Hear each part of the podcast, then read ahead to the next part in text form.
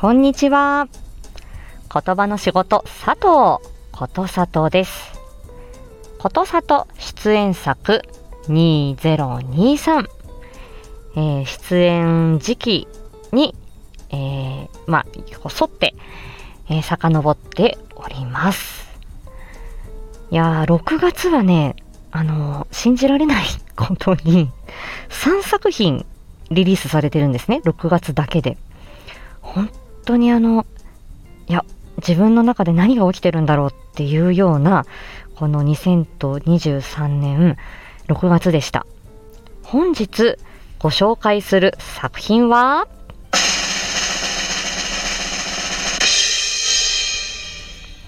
赤い鳥の伝説、猫通監督の作品です。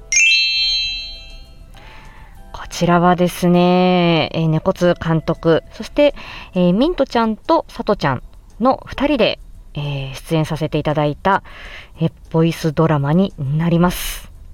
うん、で、えー、これ最後にね、ジューンブライドっていう言葉で、えー、ボイスドラマが締めくくられているんですけれども、ということで、6月中になんとか、えー、リリースしたいっていう猫津監督の強い強い思いがあって、この時期のリリースとなりました。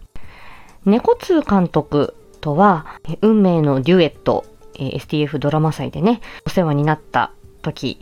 から、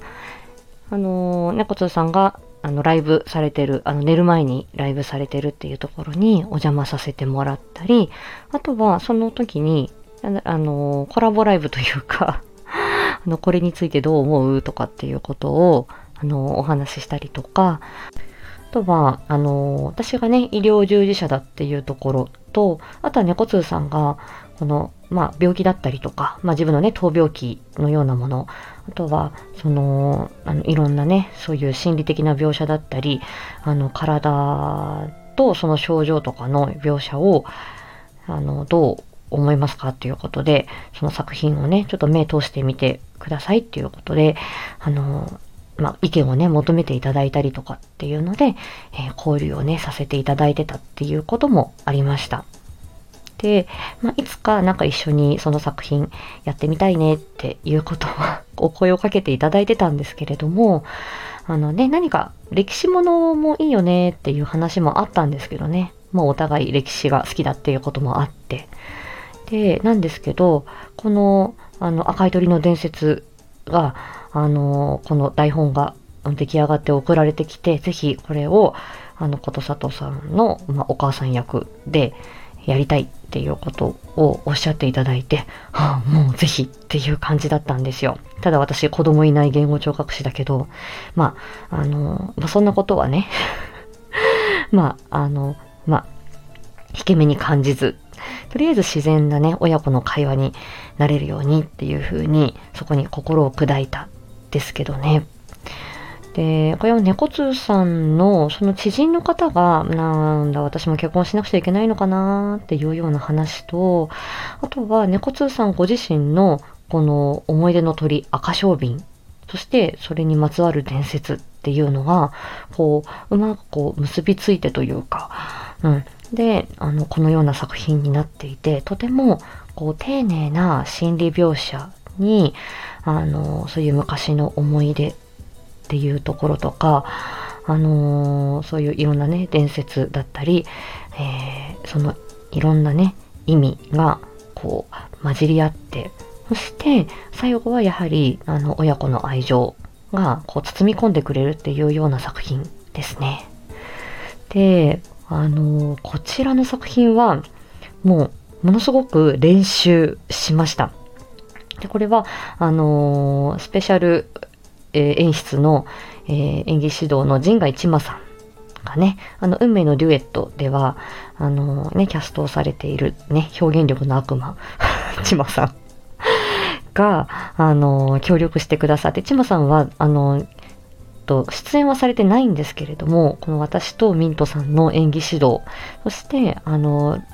あの脚本のね、ちょっとこう書き換えだったりとか、その辺をこうね猫津さんとやり取りなさって、より良い作品にブラッシュアップしていただきました。で、本当にこの台本の、あ、このあのニュアンスだったりとか、このあのセリフがここにある意味とか、えー、相手にどんな風にしたら伝わるかとか、このセリフの中にどんな意味を込めるかとか、あの声の出し方だったり、あのイントネーションだったりとか、ま、そういうのも改めてもうものすごく、えー、2回ぐらいは練習したんですよね読み合わせね。で読み合わせお互いした上で、まあ、ミントちゃんがこういう風に言ってくるとか、えー、ミントちゃんがこういうような心境だってこういうような口調で言ってくるっていうことをその読み合わせでもその場で感じ取りながらただ録音は別撮りなので、えー、その経験を経て、その練習だったり読み合わせを経た状態で、え、収録をするっていうことですね。これも本当に私にとっては初めての経験でした。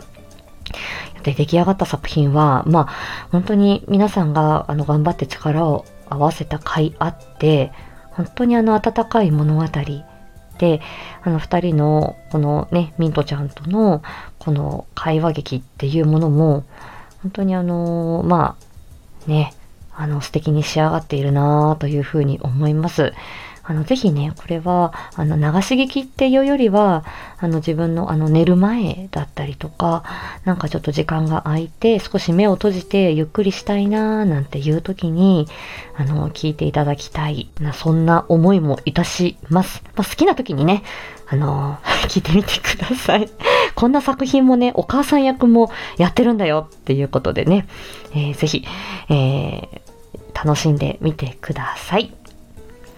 ということで、今日はこの辺にしたいと思います。